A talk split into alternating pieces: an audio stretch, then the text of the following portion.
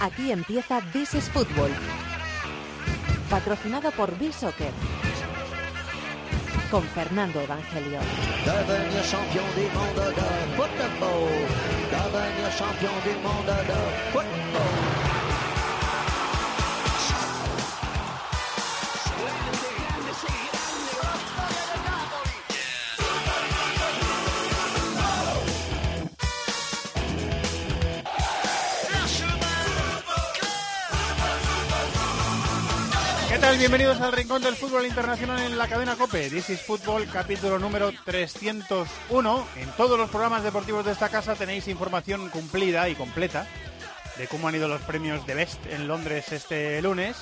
Eh, pero queríamos en el programa abordar otras cosas que nos ha dejado el fin de semana y la actualidad del mundo futbolístico, del fútbol internacional, que viene bastante cargada.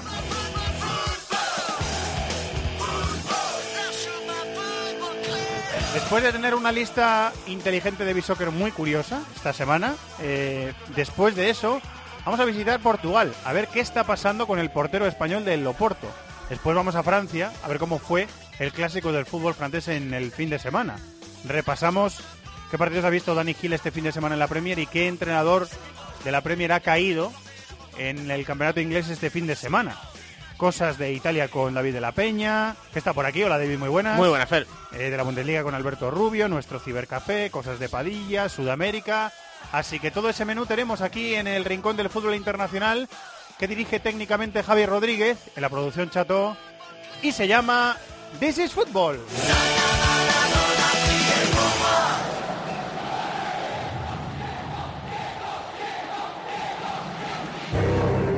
Que es tiempo de juego. Partidazo a la vista, algo más. Si eres futbolero, seguro que te apasionan partidos. Son cambios que no afectan para nada lo que es el esqueleto del equipo y el estilo. Tiempo de juego es vibración, es sufrimiento, es diversión. Tiempo de juego es el mejor deporte con Paco González, Manolo Lama, Pepe Domingo Castaño y Maldini. La lista inteligente de This is Football. Con B-Soccer.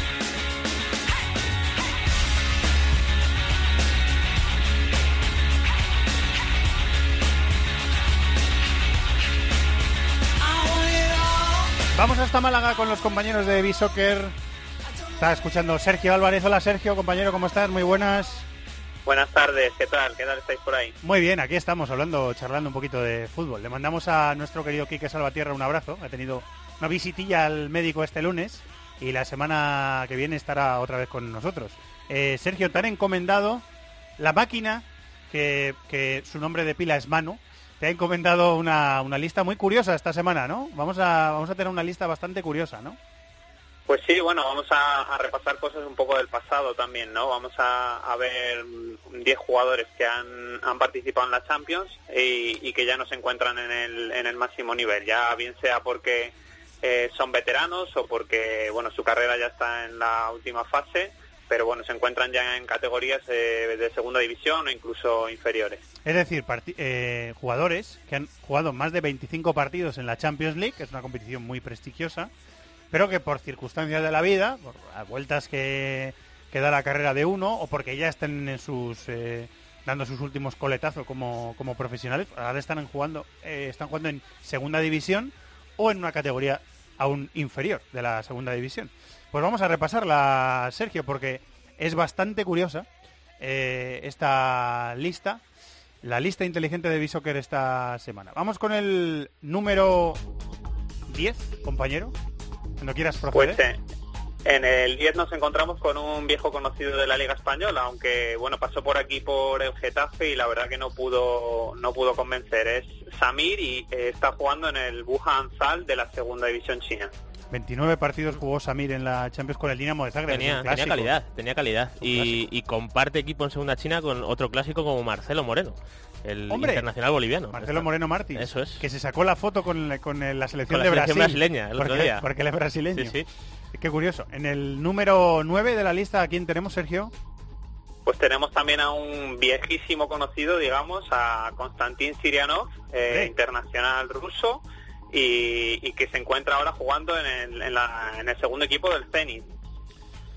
Joder, el filial del Es Zenit. amor macho. por el fútbol o cosas muy raras que no conocemos, ¿no? 30 partidos de Champions jugó Sí. Sirianov con el que lo vimos también en aquella selección rusa que, que llegó a semifinales Era de la Eurocopa del me- Muy buen 2008. medio centro, un jugador de estos con lectura, lectura táctica. Mucha y- calidad, Sí, ¿eh? sí, competía muy bien. Mucha calidad. El número 8, ¿a quién tenemos, Sergio? A un futbolista que alcanzó bastantes partidos en Champions con el Schalke 04 pese a ser extranjero y, y hablamos del japonés Atsuto Uchida. Hombre, un clásico, ¿eh? Un clásico. Se 31 encuentra, partidos se encuentra en el Unión Berlín ahora mismo, de Ah, la está. segunda división alemana. Está en segunda, la Unión Berlín, es verdad. Es un. Es un esta el temporada, equipo, ¿eh? sí, sí, un jugador con mucho recorrido, ya llevaba varios años sin jugar en el Schalke y tampoco lo hace ya en la selección. No sé si por voluntad propia o por o por un tema técnico. Sí, que no le convoquen Sí, sí. O, o que él haya dicho. que no sé, sí. Que él haya dicho. No, tiene Mira, tiene- hasta aquí hemos llegado. Sí, pero es que tiene 29 años, tampoco es un Sí, tampoco es es, verdad. súper veterano. Es verdad, es curioso. Eh, en el número 7 tenemos a un tipo que juega aquí. ¿No, Sergio? Pues sí, en la, en la segunda división, alguien que ha pasado en tres etapas por aquí por la Liga Española. Hablamos del argentino Alejandro Domínguez, el Chori Hombre, Domínguez. el Chori. Qué clásico. Eh, está en el Rayo Vallecano para que quien no lo sepa o quien no se acuerde y, y que en, en el pasado pasó eh, jugó en la Champions League en Zenit, Rubin, también en el Valencia, otro equipo de la liga en el que jugó en el pasado y, y el Olympiacos griego que fue yo creo donde donde mejor rendimiento ha dado. 33 partidos en Champions. Bueno, este tenía Chori también una calidad tremenda, Sí, ¿eh? muy bueno. Chori Domínguez, sí, señor. Muy bueno. Eh, también tiene 33 partidos en Champions, un clasicazo que es el número 6. Eh, Sergio, procede, cuando quieras. Qué clásico. Pues hablábamos de, de un mítico, ¿no? Yo diría, el, el futbolista griego Giorgio Samaras, que la pasada temporada estuvo aquí en Zaragoza, pero vamos, prácticamente no, no disputó ningún partido. ¿Dónde está Y ahora? ahora mismo está en la, segunda división de Turquía, jugando en el Samsung Sport. Y bueno, eh, como todo el mundo recordará, pues su, su participación en Champions fue en el, en toda en el Celtic de Glasgow. Sí, señor, 33 partidos jugó en la Champions. Eh, siguiente, escalón 5. ¿A quién nos vamos? ¿A dónde nos vamos? Cerca, yo creo que de Samaras. Cerca por club. Pues sí, eh, compartieron club y, y bueno, actualmente está jugando en, la, en el Championship de, de Inglaterra y hablamos del irlandés Aiden McGeady, otro jugador que Sí. mítico del Celtic y, y que también, bueno, en su día lo fichó el Spartak y ofreció bastante calidad allí en, en Rusia. 36 partidos. Sí, la verdad que Champions. jugar en la segunda división inglesa es como jugar en alguna primera Sí, división sí, es verdad, europea. es verdad. Pero este chico también era muy bueno en McGee en su época. De los que quedan hay alguno más, ¿eh? Que juega en la segunda división inglesa. Eh, ¿Quién es el 4? ¿Quién es el número 4? El 4 es otro otro conocido de la Liga Española y bueno, por un fichaje un poco extraño. Hablamos de Amit Altintop, el futbolista turco eh, que está jugando en el Darmstadt 98 de, de la segunda división alemana y que Ajá. jugó en Champions con Bayern, Schalke 04, con el Real Madrid, eh, en aquel fichaje un poco sorprendente de Mourinho Sí. y que también luego se fue al Galatasaray y ahí disputó bastantes partidos en la competición continental. 41 partidos en la Champions. Como el número 3, que también tiene 41. ¿Quién es el número 3? Eh, Alberto Gilardino, Joder, un, un killer italiano, ¿no? Eh, de, de, bueno, ya casi de la más de la pasada década que de esta, Sí. pero bueno, todavía sigue en activo, está jugando en el Spezia de, de la Serie B y, y allí incluso se habla de que cuando acabe el contrato que le han ofrecido un año más más otro año, pues que podría pasar a empezar a entrenar y demás, o sea que ya está apurando su carrera. Jugó en, en Champions en Milan y Fiorentina. Gilardino es compañero de Juan de, el ex de la Ponferradina en el Spezia. Y lleva...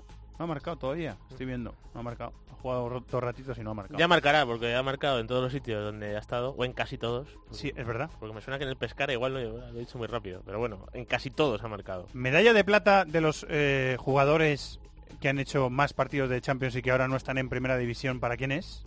Sergio. Pues para John, John O'Shea, otro irlandés en la Clásico, lista, que está también como, como su compañero de, de país y de, y de selección McGiddy en el Sunderland, recién descendido de, de la Premier y que junto a Girardino y a John Terry eh, pues es el, el jugador de la lista que, que logró alzar precisamente esta competición, un- una, una Champions League. Jugó toda- todos sus partidos de Champions en el Manchester United. 71 partidos de, de El Champions. Sunderland que está de pena, ¿eh? está en descenso en segunda división. Qué mal. Sí, sí. Está- no En ganó un Champions. partido, ganó eh, en la jornada 2 y no ha vuelto a ganar. ¿eh? Y estamos en la jornada 14 en la segunda inglesa. Y en la segunda inglesa está también el número uno, que ya lo has deslizado tú, Sergio, ¿quién es? es el que ha jugado más partidos en la Champions. De esta Pues lista. sí, hablamos, hablamos de John Terry, un, toda una leyenda del, del fútbol inglés que, como todos saben, pues en Champions jugó todo con el Chelsea y bueno, uno de los símbolos del, del mejor Chelsea, tanto de la época de Mourinho como luego con cuando ganaron el título con Di Matteo, bueno, cuando también pasó Ancelotti y otros entrenadores, siempre inamovible allí en la zaga del equipo blue. Pues leía hoy en el diario Marca que en el contrato que tiene John Terry con el Aston Villa eh, tiene tres días libres a la semana. Y si esos días entrena con el Chelsea, los días que no está en Birmingham. Lo da hoy el diario Marca. A mí me ha sorprendido Qué muchísimo. bueno. Sí, sí. Qué- y qué curioso, ¿no? Sí, sí, es extrañísimo. Cosa más rara. ¿Mm? Eh, muy bien, pues es una lista muy peculiar, muy sentimental también, porque nos, nos, despierta, nos despierta recuerdos de, de temporadas pasadas. eh, y es una lista muy curiosa. Como siempre, cosas que sacar de las listas inteligentes de los compañeros de B-Soccer. Sergio, muchas gracias, ¿eh?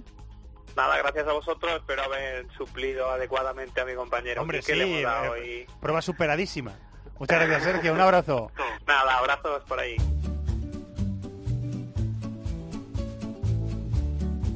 Todo el fútbol internacional cabe en This is Football.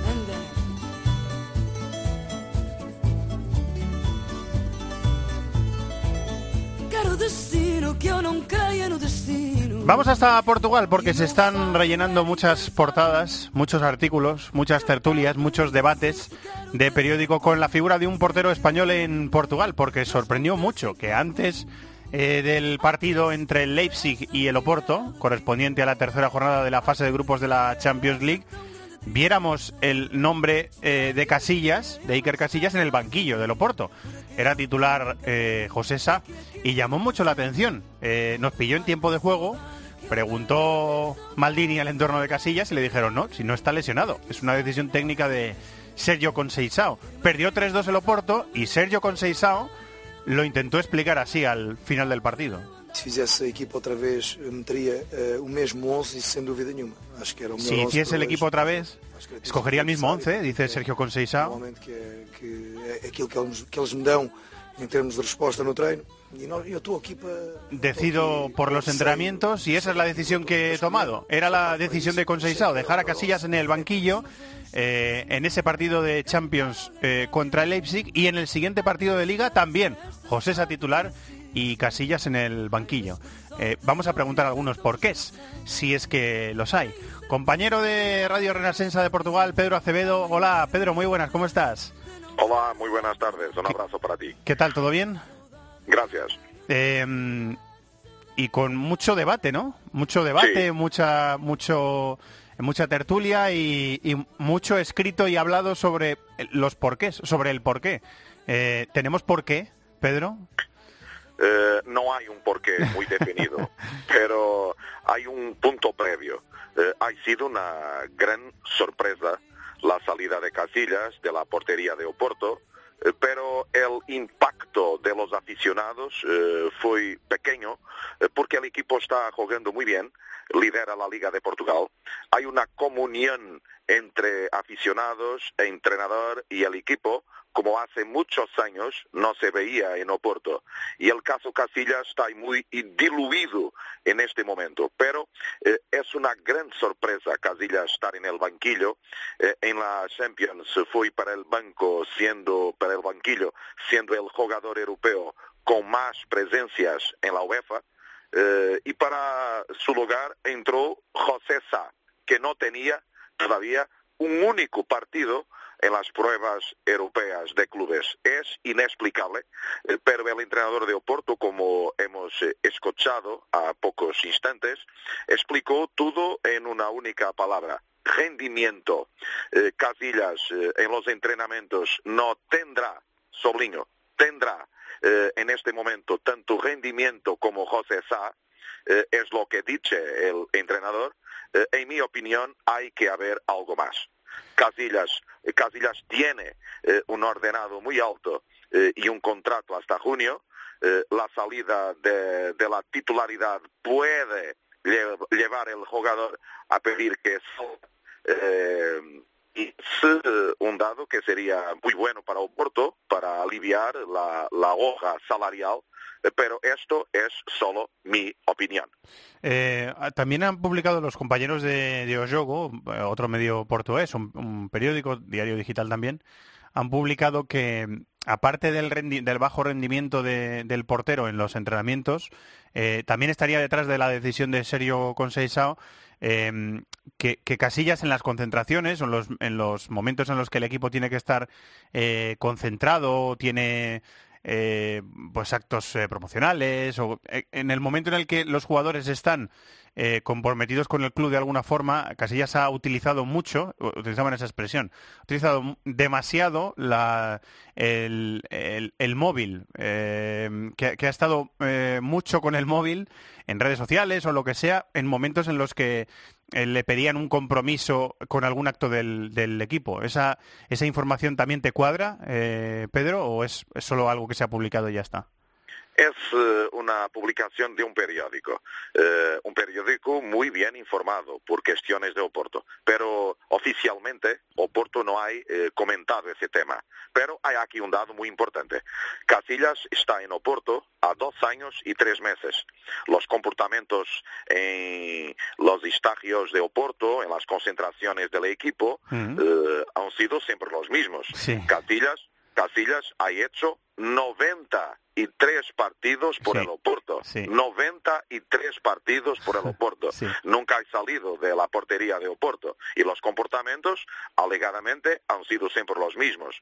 Es una argumentación que a mí, personalmente, no me convence. Hay algo más, ciertamente, por detrás eh, de las espaldas de esta decisión del entrenador de Oporto. Eh, mm, cuando dices hay algo más, que me lo has dicho antes también, eh, ¿te refieres a algún enfrentamiento eh, particular entre el entrenador y el, y el portero? ¿Ha creo. pasado algo? No, no, no te refieres a eso, ¿no? No creo, no creo porque Casillas tiene una personalidad muy fuerte, muy fuerte, pero es un hombre muy delicado, muy elevado y con comportamientos que nada tenemos. eh, yo hago los partidos todos del Oporto eh, y no, no hay un único episodio que se pueda criticar en la- el comportamiento ejemplar de Casillas. Un gran hombre.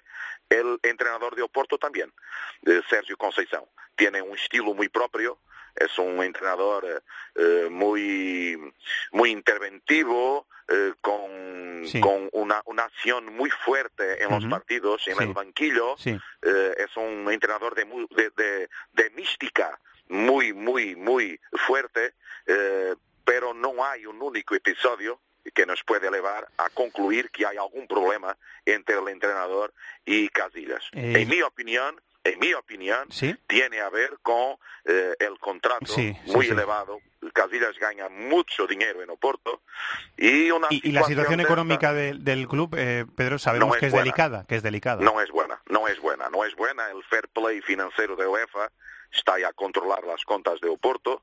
Eh, Oporto ha conseguido eh, obedecer a todos los trámites que UEFA ha determinado para eh, el control de las cuentas del club, pero el club no tiene la situación financiera tan desafogada como a, a unos años atrás. En este momento es difícil y pienso que pasa por ahí la situación. Psicológicamente Casillas podría ficar afectado con una situación de esta naturaleza y podría llevar el jugador a tomar la decisión de salir por su propio pie. Pienso que tiene a ver con, con, con- con esta situación y nada Eh, más. perdona, Pedro, tú dices eh, salir por su propio pie. Estamos hablando de enero ya, del mercado de invierno. Sí, estoy Vale. hablando, estoy hablando de mercado de invierno, eh, porque estamos en contagio decreciente para la abertura del mercado. Y, esta puede ser una situación que Casillas puede ecuacionar si continuar un- un portero de esta calidad, de este percurso, de, esta, de este palmarés, no se vaya a quedar en banquillo por mucho más tiempo. Tiene que definir su futuro, ¿no? Eh, y Casillas está muy bien. Los partidos que ha hecho por el Porto esta temporada, siempre muy bien, siempre muy bien. Eh, el portero continúa, los años no pasan por Casillas, los años no pasan. Es facto un, un portero de grandísima calidad y quiere jugar. Todos los porteros quieren jugar. Así que das por hecho, Pedro, que la situación va a continuar igual y que Josesa va a continuar ocupando Sí. la portería titular del Oporto, ¿verdad? Es mi opinión. Eh, José Sá va a continuar en la portería de Oporto en los partidos principales. Los otros va a jugar el, el otro portero, Vaná, que ha sido contratado en mayo pasado, cuando Oporto pensaba que Casillas podría salir. Casillas ha permanecido, eh, ha permanecido también como titular. Hay ahora este, este, este tema, este episodio, pero Casillas, en mi opinión, conociendo como conozco la estructura de Oporto y el entrenador de Oporto, va a continuar en el banquillo del equipo portugués. Estábamos intentando arrojar un poquito de luz a la situación del portero español en el Oporto y me parece, me parece que lo hemos eh, conseguido de sobra. Eh, Pedro Acevedo, compañero, muchísimas gracias, ¿eh? Ha sido un placer. Muchas gracias y un gran abrazo para ustedes. Pues esa es la información de nuestro compañero de Radio Renacensa de Portugal, Pedro Acevedo. Eh, cuando uno está, seguimos aprendiendo, Cu- cuando uno está aprendiendo en los primeros años de, de ejercicio de la profesión, eh, los maestros te dicen que hay que mirar una noticia o una información desde todos los puntos de vista. Y lo hemos intentado, ¿eh? hemos escuchado a un periodista eh, portugués que expone él lo ha dicho, su punto de vista, él tendrá su información, él manejará su información, habrá hablado con gente y le habrán contado eso. Eh, nosotros hemos eh, intentado palpar un poco qué se piensa en el entorno de, Iker Casillas eh, y no se, da mucha credibilidad a esa, versión eh, o se descarta esa versión de, de, mm, que nos contaba Pedro Acevedo de que el, el Oporto quiera liberarse de la ficha de Casillas y Casillas pueda salir en el mes de enero eh, del Oporto. Que tranquilidad, que no ha pasado nada, pero claro, lo que tampoco podemos eh, es cerrar los ojos y pensar que no ha pasado nada. Algo ha, algo ha pasado, porque es que Casillas lleva en su tercera, como bien decía Pedro, lleva su tercera temporada con el Oporto, ha jugado muchísimos partidos con el Oporto en Liga y en, y en Champions y de repente ha desaparecido de las alineaciones. O sea, es, es algo que no es normal, David, en un jugador de la talla de Casillas. El otro día lo hablaba en la redacción con Elías, con Elías Israel, y me decía una cosa que es que es impepinable, y es que le han metido muy pocos goles. O sea, el Oporto es un equipo que fun- estaba funcionando bien con Casillas y que evidentemente es, es- es raro. O sea, evi- em- nosotros también hemos intentado eh, Darle vueltas este y hemos intentado contrastar y de- desde allí dicen que evidentemente que no es nada, que se apuesta por José Sá, que es un jugador eh, de proyección, pero ves, eh, sobre todo ves el rendimiento de Casillas en comparación al que tuvo en el primer año en el Oporto, que sí fue irregular y sí sorprende. Nos insisten que no hay no ha habido problema personal de, Sí, sí. de Sergio Conceição con Casillas, eh, que no hay un problema de, de disciplina, porque nos lo comentaba Pedro hace unos minutos. eh, o sea, eh, Casillas hace lo mismo ahora en las concentraciones que hacía hace dos años. Sí, y hace dos años no le apartaban del equipo, con lo cual, bueno, pues eh, escuchadas todas las versiones, que es normalmente lo que hay que hacer, pues eh, ya veremos lo que ocurre. ¿Te queda No, a, que algo noso- más por a nosotros, de fuentes del propio Casillas, nos aseguran que no ha pasado absolutamente nada. O sea, nos aseguran y, y de forma más contundente. Pero bueno, visto desde fuera raro. Está, Está, claro. está contado, Sí, sí. está contado y ya veremos eh, al final lo que pasa. Bueno, vamos a Francia porque este fin de semana ha habido un partido muy especial allí.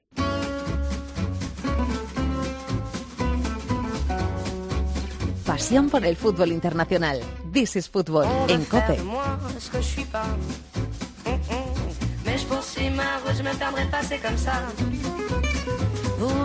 Compañero de Bein Sports y Gol Televisión, comentarista de la liga italiana, de la liga francesa, de la NHL de hockey.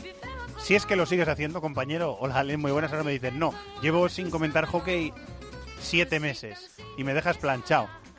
Eh, sí, pues bueno, desafortunadamente sí, parece que no nos van a renovar el contrato y te pues, eh, hemos desaparecido un poco del, del mapa. Sigo siguiéndolo como aficionado, pero profesionalmente ya no, no comento no comento la- el hockey sobre hielo. Comentas un montón de fútbol, Alen, que con el fútbol te escucho un montón de veces ahí en Bein.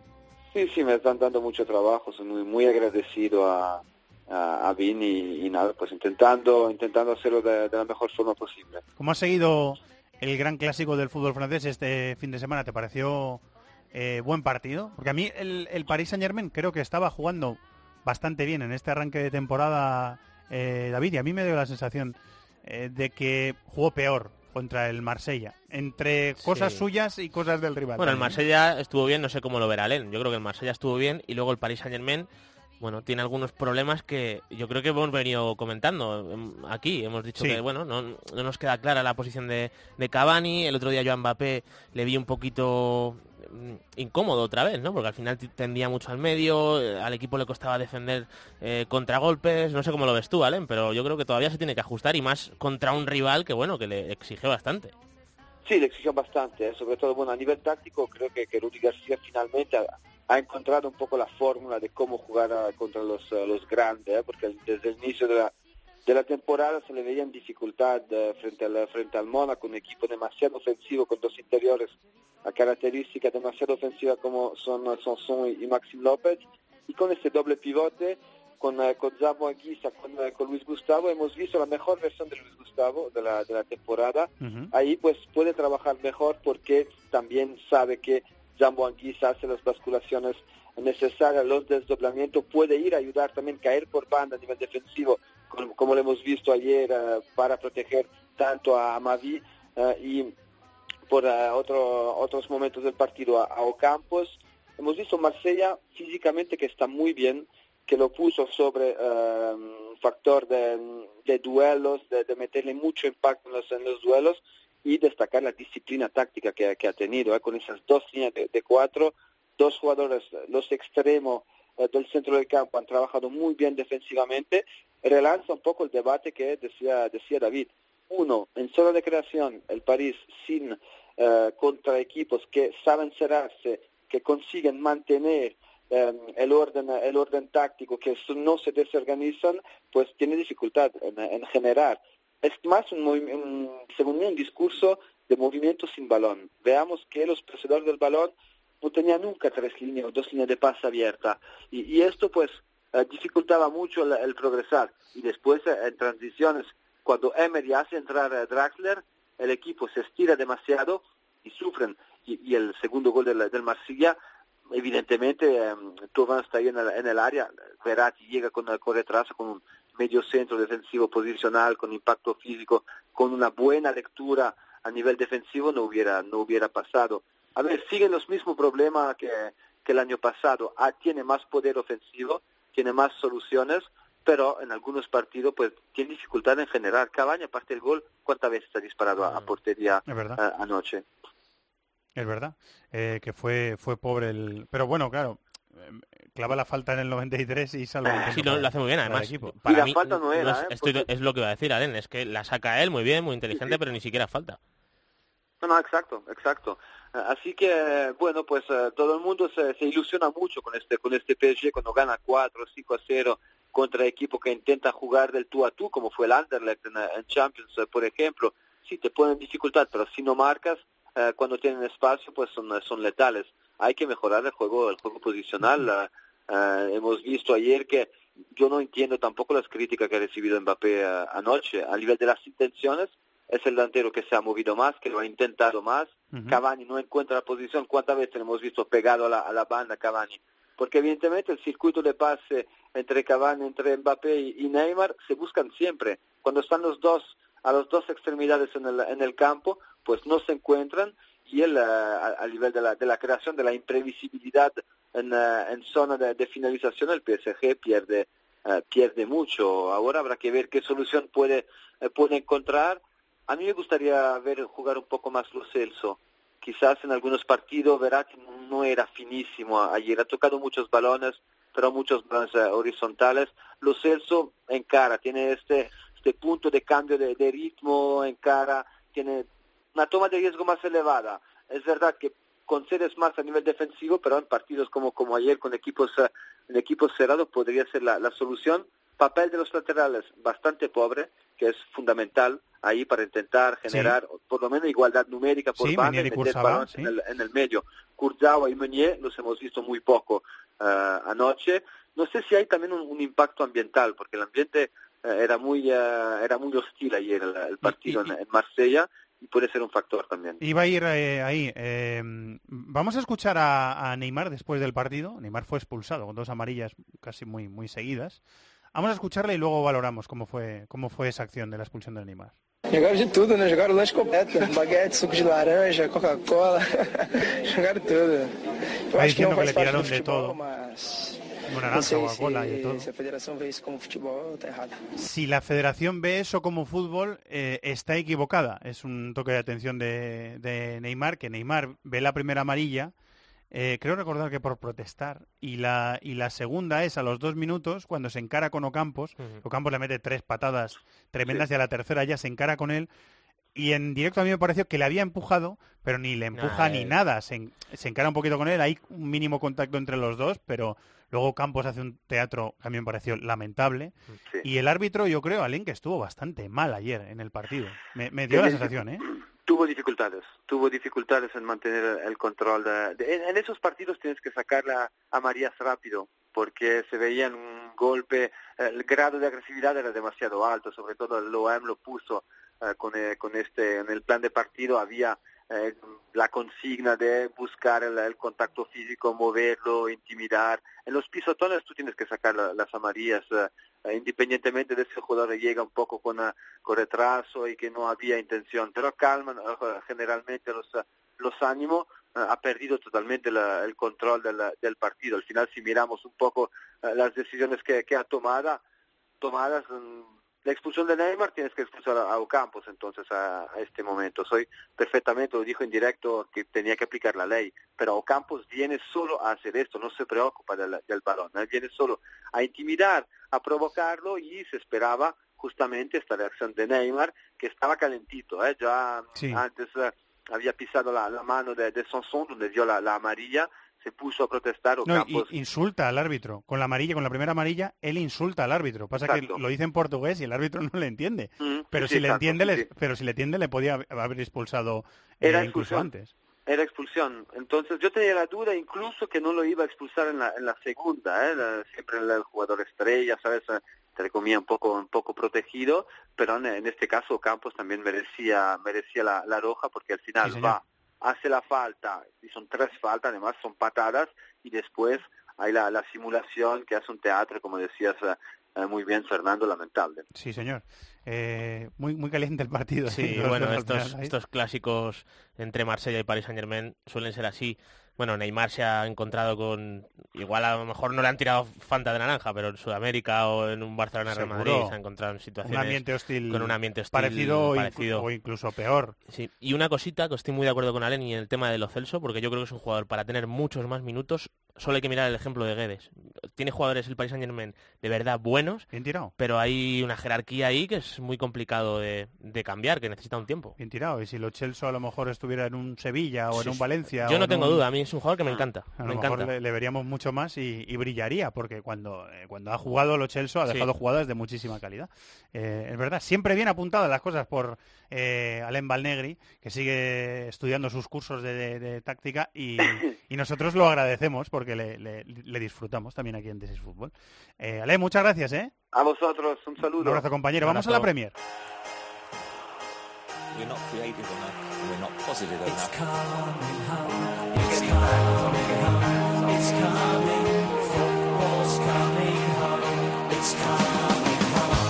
Goleadas en los dos partidos del domingo en esta novena jornada de Liga en Inglaterra. Primero el Arsenal goleó al Everton a domicilio gracias a una productiva segunda parte. 2-5 con protagonismo de Osil, que dio un gol y marcó otro. Después, con doblete de Harry Kane, el Tottenham le metió otro contundente 4-1 al Liverpool de Klopp. Antes el sábado el City había ganado 3-0 al Barley, lo que le vale para ser líder y ampliar distancia sobre el United a 5 puntos, después de la primera derrota del equipo de Mourinho en esta liga, merecida a juicio del entrenador portugués ante el Huddersfield, por 2-1. Un gol de Pedro y otro de Azpilicueta ayudaron al Chelsea a ganar 4-2 al Watford. Y otro gol en la recta final de Mikel Merino le dieron la victoria por 1-0 al Newcastle ante el Crystal Palace. En el resto de la jornada hubo victorias del Bournemouth, el Leicester y el Southampton. Vamos hasta Manchester. Compañero Dani Gil, muy buenas, ¿cómo estás? ¿Qué tal, Fernando? Muy buenas. Ese Everton 2, Arsenal 5 no ha tenido, no ha tardado mucho tiempo en tener consecuencias para el entrenador del Everton, ¿verdad que sí? Pues no, y sin saberlo estuvimos en el foco de la noticia, porque el despido Sí, de señor. eh, era algo previsible. Dijo en rueda de prensa que tenía fuerzas para seguir, pero supongo que ya se imaginaba que le iban a echar. Es la noticia deportiva más destacada del día aquí en Inglaterra. El 2 a 5 de ayer hizo mucho daño porque el Everton con este resultado cae en zona de descenso. Y lo más significativo, yo que pude estar en Goodison Park, es que a falta de 20 minutos la gente ya se estaba yendo del estadio. Es difícil de imaginar, eh, pero la situación era insostenible. Hablando hace unos días eh, con un periodista de Liverpool, me decía que no existe conexión entre Kuman y los jugadores, así que el holandés eh, ya no se va a sentar en Stamford Bridge en el partido de la Copa de la Liga frente al Chelsea. ¿Cómo viste el partido de Osil ahí en el, en el campo? Se ha hablado mucho de él, se está diciendo que eh, lo tiene Sí, ya bueno. hecho para irse al Manchester United y que incluso se Sí, lo ha lo dicho a los contamos, compañeros. Lo contamos hace unos días en el partidazo, que Ajá. parece que Ozil ha hablado con el vestuario del Arsenal y le ha comentado a sus compañeros que se va al Manchester United eh, con Mourinho en invierno. Vamos a ver, de momento simplemente es, es un rumor. El partido de Ozil fue bueno y también el de Alexis Sánchez, que ambos guiaron al equipo. Eh, el gol de Alexis cerró la manita, el quinto gol, y apre- eh, aprovechamos para preguntarle a Arsène Wenger, que por cierto cumplía ayer 68 años y le felicitamos, pues por el rendimiento del chileno, dice el técnico del Arsenal que Alexis está on fire y que a este nivel pocos defensas le pueden parar. First of all, happy birthday. Thank you very much. Uh, how do you analyze uh, Alexis Sanchez's uh, performance? He was on fire, and uh, uh, I, I- I believe that uh, he comes back from injury. Has worked very hard. The- Özil as well. The two of them were sharp physically, you know, well, uh, uh, very mobile, and uh, if you have that individual quality, you know, it uh, it makes them dangerous against any defender. Estaba on fire, no hablaba del delantero no irlandés, hablaba de su jugador. Hablaba de su futbolista Arsène Wenger, es lo que ha dicho, ¿no? Es, eh, elogió el partido que había hecho eh, Sí, el- a- ayer. Tanto Alexis, eh, sí, Ozil también lo destacó en otra de las preguntas, son dos futbolistas imprescindibles y dos futbolistas que previsiblemente se van a escapar del Arsenal. Aún no sabemos si lo van a hacer en invierno o en verano. Si lo hacen en invierno, el Arsenal podrá sacar tajada económica. Si no, si lo hacen en verano, los dos se van a ir eh, libres. ¿Se barajan eh, nombres para sustituir a, a Koeman a corto o medio plazo, o Dani, en Inglaterra? O... Pues ha vuelto a sonar el nombre de David Moyes, que ya estuvo 11 años eh, a cargo del Everton e incluso en las últimas horas también se ha hablado de la posibilidad de que recale en Liverpool, en el, eh, en el Everton, eh, Carlo Ancelotti, que hace unos días fue destituido del Bayern. David Moyes y el Everton tuvieron una relación de amor Sí, muchos años. A mí me daría no sé... mucha pereza. sí, y ade- además... ¡Qué sinceridad! Sí, y además A por, mí también. No, y por la plantilla que ha hecho el Everton, que al final es una plantilla, tienes Sigurdsson, tienes Rooney, tienes jugadores, Sandro Ramírez, yo creo que tienes jugadores para buscar un perfil de entrenador, no sé si Ancelotti, que es top top, pero sí, un poquito más Mm. imaginativo. Sandro no es indiscutible en el Bueno, Everton. Sandro no juega nada. Jugó un poco Ha al jugado- ha principio. jugado, sí, pero- me refiero ahora, en los- las últimas fechas, no está jugando No, de hecho, ayer no estaba ni en la convocatoria. Sí. Ha desaparecido, sí. Eh, Estuviste también en Manchester, ¿no? Viendo un partido Sí, de la jornada. el sábado, el City 3 eh, Barnley 0 no fue el eh, encuentro más brillante del equipo de Pep Guardiola. De hecho, en la crónica que escribí del partido titulé El City más terrenal también gana. La primera parte la jugó con un ritmo lento, llovió bastante, hizo mucho viento, es decir, no sé hasta qué punto pudo llegar a condicionar.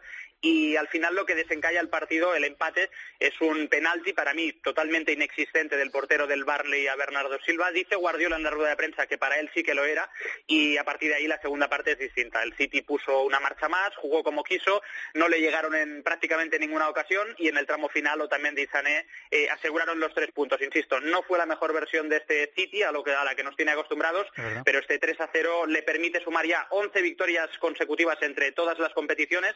Es un récord el del equipo de Pep Guardiola, que además de seguir eh, como líder de la Premier, ahora ya pone cinco puntos de margen tras la derrota del Manchester United. Del City, David, ¿quieres decir algo? El United perdió, fue su primera Sí, derrota. o el sea del que- City no le vi, sí vi el del United y bueno, al Manchester United le, le costó muchísimo. Intentó hacer alguna rotación Mou, estuvo mal Lindelof cuando salió. Fue muy crítico con los, con los Sí, jugadores. es, que, es que Ander Herrera en zona mixta dijo algo así como que no habíamos salido, no sé si muy Con la concentrados, actitud muy adecuada. agresivos. Y Mourinho después dijo, pues si esto es lo que piensan los jugadores, tendrán que salir a dar una rueda de prensa y explicarlo, porque claro, esto no puede ser, ¿no? Vino Bueno. a decir algo así. Estuvo bien Rashford, que yo creo que fue lo más destacable en la segunda parte, pero fue un Manchester United muy, muy espesito. Fue muy crítico Mourinho con sus jugadores, ¿eh, Dani? Muy crítico.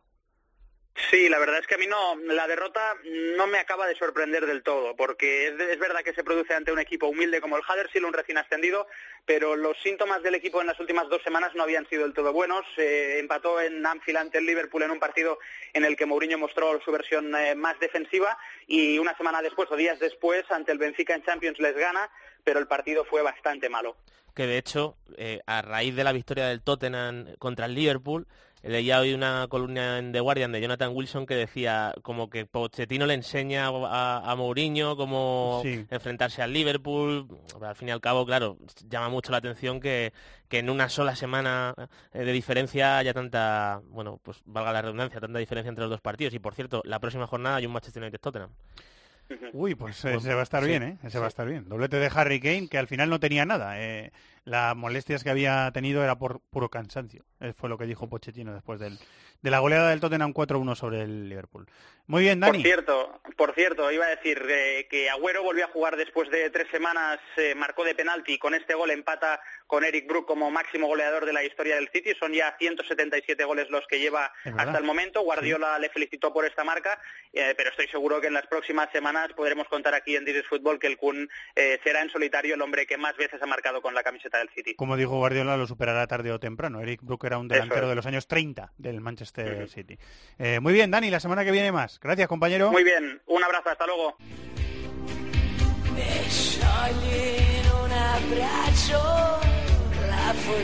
Estás escuchando This is Football en Cope. Se dio un respiro la Liga Italiana este fin de semana justo en el partido que más expectación había levantado. Nos quedamos sin ver goles en el duelo entre el líder y el segundo, el Nápoles-Inter del sábado por la noche. Eso le sirvió a la Juve para acercarse un poco a su sitio natural, que es el liderato. Y no lo tuvo fácil, pero acabó goleando por 2 a 6 a Udinese, un partido que vio un hat-trick de Sami Khedira y que la Juve tuvo que jugar con uno menos por la expulsión de Mandzukic durante más de una hora. Mientras, la Roma ganó 0-1 al Torino gracias a un genial lanzamiento de falta de Kolarov. El Milán se dejó un empate a cero en casa con el Genoa y se ve en mitad de tabla después de los 200 millones de euros que se han gastado este verano. Sigue en plan figura Immobile, que ha elevado su cifra de 13 goles tras meterle dos al Cagliari en un partido que acabó 3-0. Y en el resto de la jornada ganaron Atalanta, Fiorentina, Sassuolo, Chievo y Sampdoria. Escono i ragazzi e siamo noi. Yo creo que David, que como nos habíamos hecho tantas expectativas con el partido, a mí por lo menos me pasó que me quedé con un poco decepcionado con lo que con lo que vi, pero claro, es que es- esperaba tanto, tanto, tanto que luego al final Sí. pues 0-0. A, a mí me gustó. ¿Te O sea, gustó? creo que fue un partido eh, que tuvo nivel. O sea, es verdad que, bueno, eh, al final que no haya goles, pues te decepciona porque había calidad en el campo. Estaban Mertens, estaba Icardi. Igual es que me esperaba Pero- yo un 4-3 Sí, o un 4-2. claro, a lo mejor, des- bueno, después también del Milan Inter de la semana pasada, ¿no? Pero eh, a mí por lo menos me dio la sensación de que igual me sucedió con el Milan Inter de la semana pasada, en el que sí que hubo muchos goles, me pareció que fue un partido que estuvo bien jugado y este me dio una sensación parecida. Yo vi un Nápoles otra vez bastante productivo, de hecho vimos bien a Handanovic, vimos muy bien a Skriniar y a Miranda, yo creo que una de las claves por las que el Nápoles no acabó marcando fue precisamente porque los dos centrales del Inter están bien, Skriniar está haciendo un arranque de temporada muy bueno. ¿eh? Temporada- su temporada pasada fue muy buena sí, también. ya ¿eh? fue muy buena. Y ah, lo que pasa es que esto hay que confirmarlo en un En la equipo Samp, ¿no? en la Sampdoria, exactamente. Sí. Eh, esto hay que confirmarlo en un equipo de un escalón superior y yo creo que lo está haciendo. ¿eh? Además ya no solo defendiendo, sino ahí como central derecho, que es un poco el lado que tiene fuerte el Inter con balón, porque por ahí está Candreva, que acumula mucha pelota, y en el otro lado está Perisic, que es más de finalizar. Eh, y ese lado derecho de la salida del Inter con Skriniar, él está asumiendo protagonismo y lo está haciendo muy bien. Creo que hizo una cosa muy bien el Inter que es muy difícil con el Nápoles y es que el Nápoles te presiona muy arriba con mucha gente, roba en campo rival y te genera rápido ocasión y el Inter eh, limitó esas pérdidas, Eso lo hizo muy bien. Yo vi un Spalletti que trabajó muy bien el partido y bueno, más allá de que no hubiese goles yo lo disfruté bastante. Dos equipos serios, ¿no? A mí me dio la sensación de que esa es la palabra, dos equipos que están bien hechos, que son, son dos proyectos que son, bueno, sólidos dentro del nivel que tienen, que no tienen las individualidades de la Juve, pero me gustaron los dos equipos. Eh, nos hubiera gustado hablar con Borja Valero este fin de semana, pero está el Inter de Milán eh, limitando las entrevistas con él. Bueno, a ver si tenemos oportunidad en próximas semanas de charlar con él, que está en este Inter, ya lo hemos dicho, ya lo has dicho en otra ocasión, David, jugando en un 4-2-3-1 como enganche, ¿no? Por Sí, detrás eh, de, sobre de todo en, estos partidos gordos. Contra el Milan juega ahí, contra el Nápoles también. En otros partidos donde Spalletti espera que el rival esté más replegado, eh, a veces Que juega un poquito más sí, atrás. a veces, con- a veces han jugado vecino y él. Creo que alguna vez también ha coincidido Gagliardini y él un poquito más atrás para dejarle sitio a Joao Mario, que a veces juega ahí de enganche, pero normalmente en estos partidos grandes suele jugar ahí. Contra el Nápoles yo le, le vi un poquito más apagado que contra el Milan, que sobre todo la primera parte hizo un gran partido, pero bueno, eh, es de elogiar que siendo un reciente fichaje que llegas a un club como el Inter, campeón de Europa, tantas veces campeón de Liga, y que esté siendo titular y no solo no desentonando, sino haciéndolo bastante bien. Ya he escuchado a, a varios entrenadores de, de, de primera fila, de primer nivel, eh, que están comentando con nosotros o que nos han mandado algún mensaje o lo que sea, eh, elogiar a este Nápoles, su juego, su ataque posicional, su forma de jugar, su forma de proponer los partidos. Eh, tiene muy buen cartel este Nápoles. Yo estoy totalmente de acuerdo. A mí me, pa- me pasa una cosa con este Nápoles y es que se, se nota que es un proyecto que está trabajado. lo que se decía el fútbol total, que empezó en los años 70 con el fútbol holandés, con el Ajax o con Holanda, esto, eh, se nota que Sarri admira esa parte del fútbol porque tú ves al Nápoles eh, que tiene las situaciones en salida de balón, por ejemplo, ¿no? que hay tres jugadores del Nápoles contra tres jugadores del Inter. Pues a mí me transmite, por cómo juega el Nápoles, que Sarri prepara esas situaciones igual que las de finalización. Entonces tú ves al Nápoles en salida de balón que, que sabe muy bien qué hacer en un 3 contra 3, ¿no? Sabe, sabe hacia dónde moverse Reina, saben cómo abrirse los centrales. Eh, ahora mismo en, en las redes sociales se ven constantemente acciones del Nápoles saliendo desde atrás y llegando a campo rival. Esto tiene una explicación y es que está muy bien Está muy trabajado, el equipo en cualquier zona del campo, en 3 contra 3, 3 contra 2, en lo que se dice las situaciones micro que llaman los entrenadores, esas situaciones este Nápoles las trabaja muy bien y yo creo que por ahí se explica el éxito que tiene y lo que gusta ver al equipo. Muy bien, pues le seguiremos Sí, con sí, atención. es- me merece mucho la pena ver a este equipo jugar. El y el otro tema del- de, de orden del día es el Milan. El Milan se ha gastado 200 millones, lo decía la eh, la crónica de Roberto Pablo de la jornada, se ha gastado 200 millones de fichajes este verano y seguro que eh, los nuevos propietarios chinos esperaban mucho más del equipo después del gasto invertido, ¿no? Sí, los propietarios chinos y los que están volviendo desde fuera también. Yo el primero, eh, la verdad. Yo... A nosotros que no nos va la vida en Sí, ello ¿no? también. Yo, yo la verdad es que esperaba más, sinceramente, porque creo que se incorporaron jugadores de jerarquía y no están funcionando como se esperaba. Evidentemente, el caso más eh, que más choca es el de Bonucci, que venía de ser uno de los mejores defensas del mundo en los últimos años y no está jugando bien hasta el punto de perder los nervios. Eh, quien no haya visto la jugada, para mí, de forma pero lamentable, Sí, es- una, pero, eh, Incomprensible. o sea, perdón por la palabra, es que es una guarrada lo que hace Bonucci. Sí, es que le pega un minuto codazo en la cara. 25 o 26 de la Sí, primera parte, O ¿eh? sea, bueno, acaba expulsado. Por cierto, ha salido ahora mientras estamos grabando la resolución, se pierde los dos próximos partidos. ¿Qué quiere decir que? ¿Qué quiere decir? Que no juega contra la Juventus. Claro, es que Eh, es una- Exactamente, que bueno, evidentemente para el Milan. Es, perdón por la expresión, una cagada. Sí, es una cagada, totalmente. Y, y bueno, pues eh, no está jugando bien el Milan. Probó eh, esta vez Montela con Borini y Bonaventura de carrileros, jugaron, eh, con Ricardo Rodríguez de central izquierdo. No llegó a ser un 4-3-3, yo vi más bien línea de tres centrales con Ricardo Rodríguez de central izquierdo y Borini y Buenaventura en bandas, con Kessi y Biglia en el doble pivote, yo creo que para que Suso y Chalsanoglu jugasen eh, de extremos eh, con Kalinic delante. Bueno, ocurrió que el Milan se quedó eh, a mitad del primer tiempo con 10 jugadores y al final como pudo pues acabó sacando ese punto, pero que a estas alturas pues lleve 13 puntos y esté a 12 del Nápoles cuando solo se han disputado 9 jornadas, yo creo que de momento es un fracaso. Llama mucho la atención. ¿Quieres decir algo del hat-trick de Sami Khedira? Sí, bueno, es, fue un partido muy extraño, fue un partido muy extraño porque se pone por delante Udinese, se metió un gol extrañísimo en propia puerta, luego eh, Udinese otra vez, a mí me parece que es el Sí, que se marca en sí, propia Samir. puerta, y luego a balón parado porque la Juventus se queda con 10 por expulsión de Mandzukic. Hay muchos goles a Hay balón muchos parado en goles a balón parado y bueno, Kedira hace uno de cabeza, luego otro a balón parado y otro muy bien cruzándola.